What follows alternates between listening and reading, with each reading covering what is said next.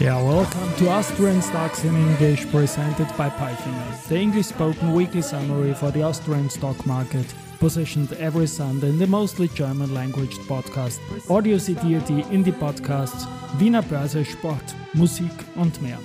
My name is Christian and I will be later on joined by the absolutely smart Alison.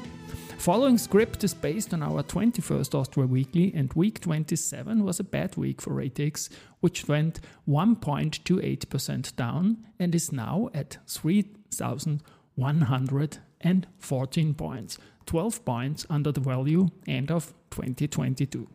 Today, ATX has the 16th anniversary of its all time high.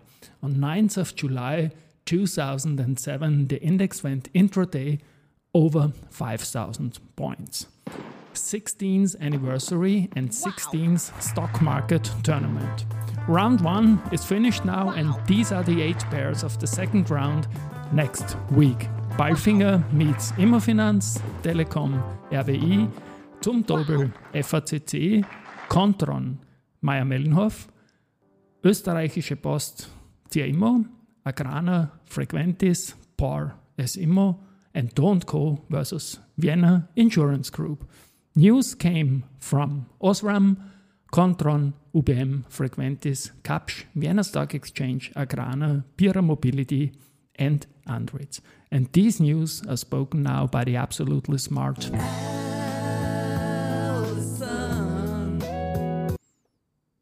Thank you, Christian, for calling me absolutely smart. And these were the news of week 27. Monday, ams OSRAM. Rainer has started in his role as the CFO of ams OSRAM, a global leader in optical solution. He was named to the role in March 2023. Before joining ams OSRAM, Rainer held the position of CFO at Siltronic AG, one of the world's largest manufacturers of hyperpure silicon wafers for the semiconductor industry. AMS, weekly performance, minus 14.09%. Kontron, Kontron, a leading global provider of IoT embedded computer technology, ECT, has announced the signing of an asset deal with Telit Cinterion, a U.S.-based company headquartered in Irvine, California, United States. The agreement entails Kontron's acquisition of Telit Cinterion Cellular Automotive Module Unit, marking a significant strategic move to enhance its Internet of Things, IoT offerings with its proprietary software technology.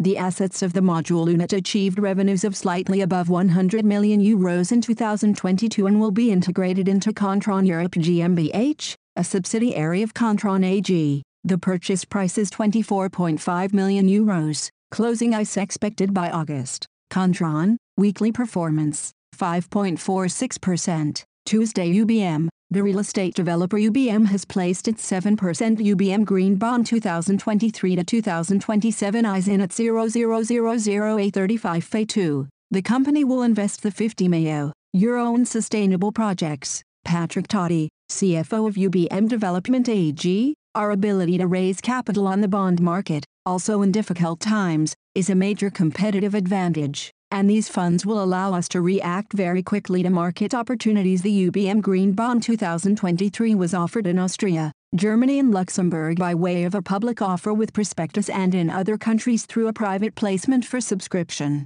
Demand was characterized by a particularly high share of retail investors. The planned value date is July 10, 2023. Plans call for listing the green bond for official trading in the corporate's prime segment of the Vienna Stock Exchange. UBM, weekly performance, minus 2.29%. Frequentis, Frequentis purchased 100% of the Norwegian software company GuardRec ADC, which develops recorder solutions for the air traffic control ADC market. The company has many years of knowledge and experience in safety and operation critical applications. The seller was the Norwegian Embring Group. Our market studies revealed great potential in the recorder market, and by bringing together the expertise of our existing Frequentis DIVOS product and GuardRec ADC, we send a strong strategic signal to the market that we extend our feature capabilities to meet customer needs, said Norbert Haslacher, CEO Frequentis. Based on the long-standing international expertise of the Frequentis DIVOS team, we will be able to integrate the GuardRec solution not only for our air traffic management, ATM customers, but also for Frequentis public transport, maritime, and defense markets. GuardRec's goal to make recording and replaying data easy and secure is a perfect fit for our mission. For a safer world, Frequentis, weekly performance, 3.27%. Wednesday Kapsch TrafficCom, the executive board of Kapsch TrafficCom AG announces that Autoticket GmbH, a joint venture of CTS Eventim AG company KGaA and Caps Traffic.com AG, which is held in equal shares, expects a compensation and damages payment in the amount of Euro 243 million due to a settlement agreement with the Federal Republic of Germany to end the arbitration proceedings conducted out of the termination of the operations contract for the collection of the infrastructure charge. From today's perspective, Kapsch TrafficCom AG can expect an inflow of at least approximately Euro 80 million. In the outlook for the financial year 2023-24, the management of Kapsch TrafficCom AG now expects a significant improvement in the operating result, EBIT, with revenue growth in the single-digit percentage range. Kapsch Traffic TrafficCom, weekly performance, 0.87%. Vienna Stock Exchange, after the one-off effects of the past three years, the first half of 2023 on the Vienna Stock Exchange was characterized by a general market calming. Equity turnover settled at pre-pandemic levels and amounted to 29.95 billion euros. In the bond segment, the strong growth trend continued with over 3,300 new bond listings. In March Austriacard Holdings was the newcomer to the top segment prime market, in which 41 stocks are currently listed. Several Austrian companies successfully used the capital market as a source of financing in the first half of the year and placed capital increases, including Wolford AG, 17.6 million euros, BKS Bank AG, 37.8 million euros, and Lenzing AG, where the gross proceeds of the fully guaranteed capital increase will amount to around 400 million euros.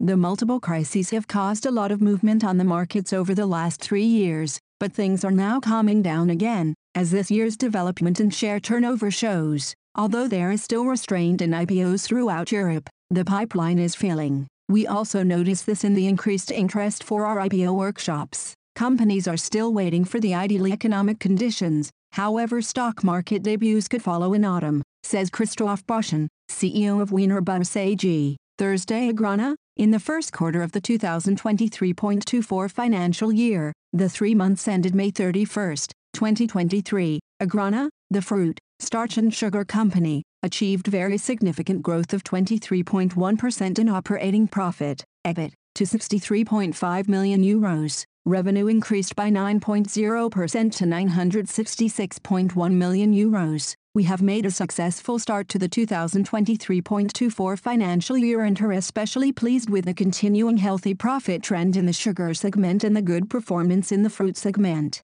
where structural measures to boost profitability of the fruit preparations business are already producing results. In the starch segment, the expectation of a challenging financial year was proved correct in the first three months. EBIT declined significantly in this business segment, due especially to a lower ethanol performance driven by sales prices, explains Agrana CEO Markus Mühleisen. Agrana, weekly performance, 0.00%. Pierer Mobility, Pierer Mobility, Europe's leading manufacturer of powered two-wheelers, and CFMOTO is strengthening their cooperation in the areas of product strategy, development as well as industrialization. In January 2023, KTM took over the distribution of CFMOTO motorcycles in Germany, Austria, Switzerland, Spain and Great Britain. The group is leveraging its excellent sales organization in these markets. Production capacity is to be increased from currently 50,000 to 100,000 units. As a sign of the deepening of the cooperation,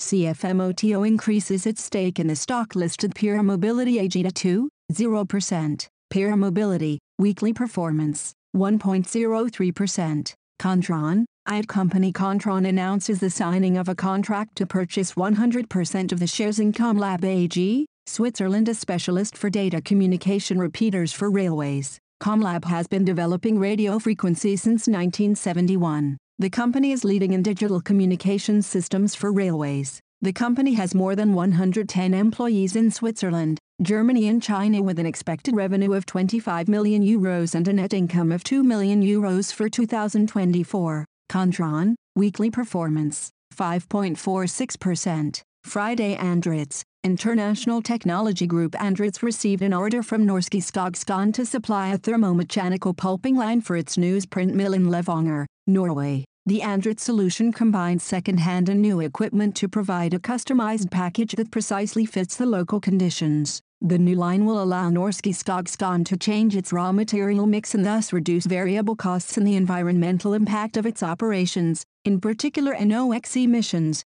fossil CO2 emissions, and landfilled waste. Andritz, weekly performance, minus 5.03%. And now bye bye from Allison. And Christian, we wish you a great week. Hear you next Sunday.